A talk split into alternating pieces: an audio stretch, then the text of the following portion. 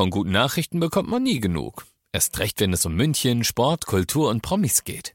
Lesen Sie selbst gute Nachrichten. Heute in der Abendzeitung und auf abendzeitung.de. Abendzeitung. Die ist gut.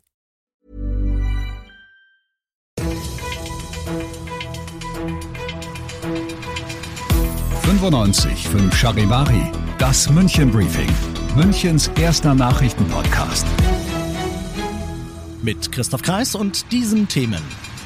Unter anderem zweifacher Mord, Anklage gegen einen mutmaßlichen Münchner Todespfleger und brutale Attacke auf einen Reporter mitten in der Münchner Altstadt. Schön, dass du bei der heutigen Ausgabe wieder reinhörst. Ich erzähle dir in diesem Nachrichtenpodcast täglich in fünf Minuten alles, was in München heute wichtig war. Das gibt's dann jederzeit und überall, wo es deine liebsten Podcasts gibt und immer um 17 und 18 Uhr im Radio. Der Fall hat mich damals sofort an den berühmten Todespfleger von Otto Brunn erinnert. Im November 2020 gibt es eine ganze Reihe von Patientinnen und Patienten am Klinikum rechts der Isar, denen es ohne ersichtlichen Grund sehr schnell sehr viel schlechter geht. Zwei dieser Patienten, ein 80-Jähriger und ein 89-Jähriger, sterben sogar.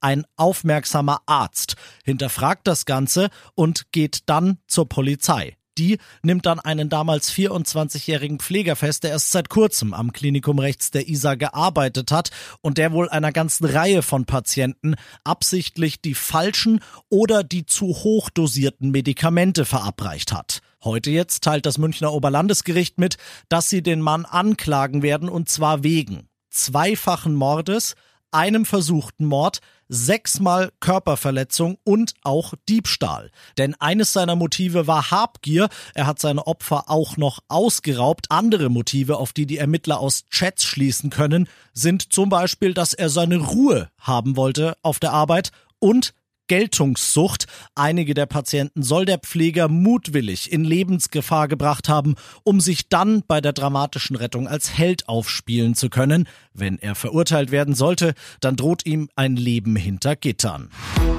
Wortwörtlich soll er gebrüllt haben, ich vernichte euch alle. In der Münchner Altstadt attackiert ein 23-Jähriger, ein Rechtsextremist und Querdenker gestern einen Journalisten. Er lauert ihm auf einem Parkplatz auf und prügelt ihn mit Schlägen gegen den Kopf krankenhausreif. Zuvor waren beide bei einer Pressekonferenz auf dem Marienplatz, bei der Bayerns Gesundheitsminister Holleczek für die Boosterimpfung geworben hat und bei der der Angreifer sein späteres Opfer zum Beispiel schon als Volksverräter und als Impfterrorist beschimpft und mehrfach versucht, an ihn ranzukommen, was da noch von Security-Mitarbeitern verhindert wird.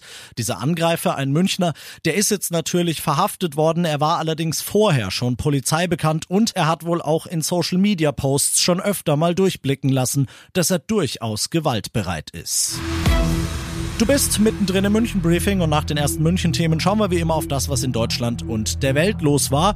Und wo wir gerade schon bei einem Corona-Leugner waren, die neuen Corona-Regeln für den Herbst und Winter, die sind jetzt nach langer Diskussion auf den Weg gebracht. Gesundheitsminister Lauterbach und Justizminister Buschmann haben sie heute vorgestellt. Der neue Regelkatalog, der soll natürlich schärfer sein als jetzt aktuell, weil Grad gilt ja so gut wie nix, aber allzu scharf dann auch wieder nicht. Charivari-Reporter Ronny Thorau. Gesundheitsminister Lauterbach rechnet mit einer Corona-Herbstwelle und auch Justizminister Buschmann sagt, selbst kritische Experten halten das für denkbar, deshalb müsse man sich vorbereiten.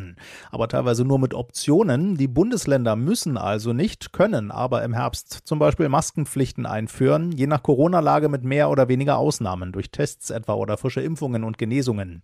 Fest verordnet wird dagegen ab Oktober eine FFP2-Pflicht in Fernzügen und Flugzeugen und Masken- und Testpflichten in Kliniken und Pflegeheimen. Lockdowns und Schulschließungen soll es nicht mehr geben. Alle weiteren Infos dazu auf charivari.de für dich. Und das noch zum Schluss. Vielleicht hast ja auch du in der Schule das, naja, sagen wir mal, Vergnügen gehabt, das Goethe-Gedicht Der Erlkönig auswendig lernen zu müssen.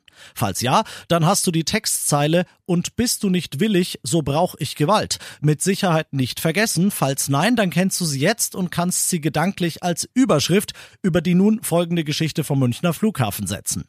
Da hat ein Mann der im Frachtbereich arbeitet, während des Dienstes ein Hüngerchen gehabt, geht an den Snackautomat und erlebt dann das, was jeder schon erlebt hat, der blöde Schokoriegel bleibt in der blöden Spirale hängen. So nicht, denkt sich unser Freund, er steigt in seinen Gabelstapler, er nimmt den Automaten einmal kurz hops und schüttelt ihn durch. Anzeige wegen Sachbeschädigung hat er jetzt, aber den Schokoriegel aus dem Automaten bekommen, das hat er auch und kann das vielleicht dir als moralischen Sieg über den Snackautomat verbuchen. Ich bin Christoph Kreis, mach dir einen schönen Feierabend. 95.5 Charivari, das München Briefing, Münchens erster Nachrichtenpodcast. Die Themen des Tages aus München gibt es jeden Tag neu in diesem Podcast. Um 17 und 18 Uhr im Radio und überall da, wo es Podcasts gibt, sowie auf charivari.de.